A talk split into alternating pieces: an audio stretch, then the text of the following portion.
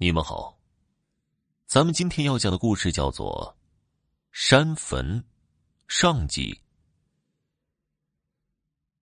这是一座山坟，在我们村正南方的秦岭山上。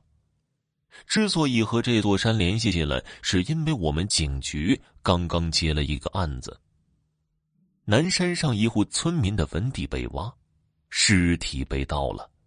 这件案子。就交给了我。看到这样的安排，我难免有一点为难。虽然嘴上不说什么，但是我还是能看出领导对我颇为诡异的家族身世还是有歧视的。这种案子交给我去办，就是很好的证明啊。虽然我临走前他反复交代，有什么困难直接说，给你们派辆车，长安之星新买的。我笑了笑，解除了五叔的最高配置的奥迪 Q 五的警报，头也不回的上车离开，留下领导一个人在门口郁闷。这种事情当然少不了五叔参与了。我们到达山村的时候已经是上午十一点了，正是村民做中午饭的时候，家家户户烟囱里面冒出了青烟。当事人家里就在这里了。我和五叔跟当事人这儿了解了一些情况。我叫牛五魁，昨天夜里三点多，我在邻居家打完麻将就准备回家，因为我们村子的村民在山上居住分散，从邻居家出来到我家要翻过一个山头，而我母亲的坟地就在这半路上，可是。我从母亲坟前过的时候，就发现这坟地有异样。我娘刚死不过两个月，原本还比较完整的花圈部件散落一地，坟堆上的土也有被重新挖过的痕迹。当时太黑了，我壮着胆子到坟前看了看，确实被人动过。我打算第二天天亮的时候过来仔细看看，给收拾收拾。就没再多待，直接回去了。躺下之后就开始做梦，梦里面一个女人穿着一身重孝，在我娘坟前哭，声音很凄惨，也很真切。我始终看不见这人是谁，尽管我拼命的往前凑，可是就是缩短不了距离。那女人和坟头好像会移动一样，我始终和她保持那么远的距离。第二天早上，我醒来之后，发现我根本没有在家里，而是在我娘的坟跟前躺着。这下给我吓坏了。我看了看坟堆，还是昨天被破坏的样子。我赶紧回家喊了家人去把坟地重新的规整了。可是，在我们打开坟坑检查物品的时候，发现棺材空了，我娘没了。那人说到这里。竟然蹲在地上呜呜的哭了起来。我和五叔提出去坟地看看，这人呢才抹了几下眼泪，在前面带路了。山路非常的难走，特别是秋季雨多，比较湿滑，所以，在跋涉了一个小时之后，才终于到了目的地。可是眼前的情景不禁我们感到意外，连牛五魁也瞪大了眼睛。整个坟都不见了，只剩下一块碑。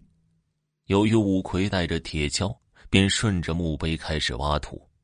下挖两米，本来早就挖的棺材了，可是现在一点迹象都没有。在大约十公分深的土层里，我还见到烧成灰烬的纸钱。这里应该是坟地没错，可是怎么能连坟坑都失踪了呢？难道真有人有偷井的本事吗？无法找到坟冢，这实在是太奇怪了。五叔问五魁：“这碑是刚刚下葬的时候就有的吗？”“这是前两天重新修整之后立下的，原本就要修的，没想到竟然出了这档子事儿。”五叔点点头，这块地方是山里比较大的一块平缓的土地，这样的地形却只有五魁娘一个人的坟，如今坟头都被平了，没有这墓碑，还真找不到那坟地所在。一时间没有任何线索，我和五叔只好先回去。临行前交代五魁，有什么情况及时打电话。五魁也答应了。我们各自回去，我赴警局向领导说明情况。第二天一大早。我就接到五魁打来的电话，说是接到一封信，让我们赶紧去看看。我和五叔立即开车前往五魁家。一路上，五叔眉头紧锁，不知道在想什么。我担心的心事太重，开不好车，所以表示自己开车，让五叔认真的思考。五叔同意了。刚开了不久，我就觉得不太对劲儿。大清早的天儿却越来越暗，连汽车的头灯都因此而自动打开了，而我的眼前，即使在头灯的照射下，依然漆黑一片。我觉得在黑暗中有无数的眼睛在盯着，已经完全失去了对汽车的控制。一时间，我毫无意识，根本不知道该怎么办，只是一味的往前开，没有目标。甚至连刹车和换挡都不知道，五叔也盯着前方，面无表情的。紧接着，我好像被控制了，车子也被控制了。我们在漫无边际的黑暗中前行，却没有终点。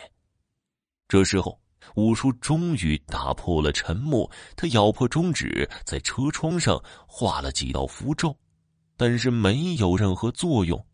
五叔问我。有没有童子尿？我二话不说，解开裤带，也没有目标，就是一通的狂喷。兔崽子，你倒是看着点啊！弄得车上到处都是。还有，怎么那么多呀？哎呀，够了，够了，不用了，憋着点。哎呀，这味儿，昨天晚上喝酒了吧？五叔抱怨着。我们的车子终于停下来了，叔侄二人下了车一看。不禁惊出了一身的冷汗。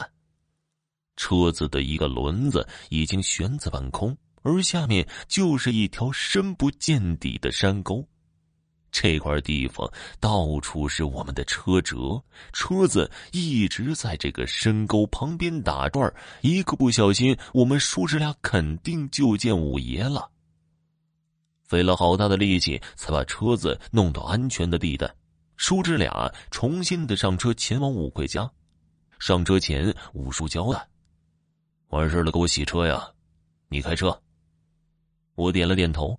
可是等我上了车，我就后悔了。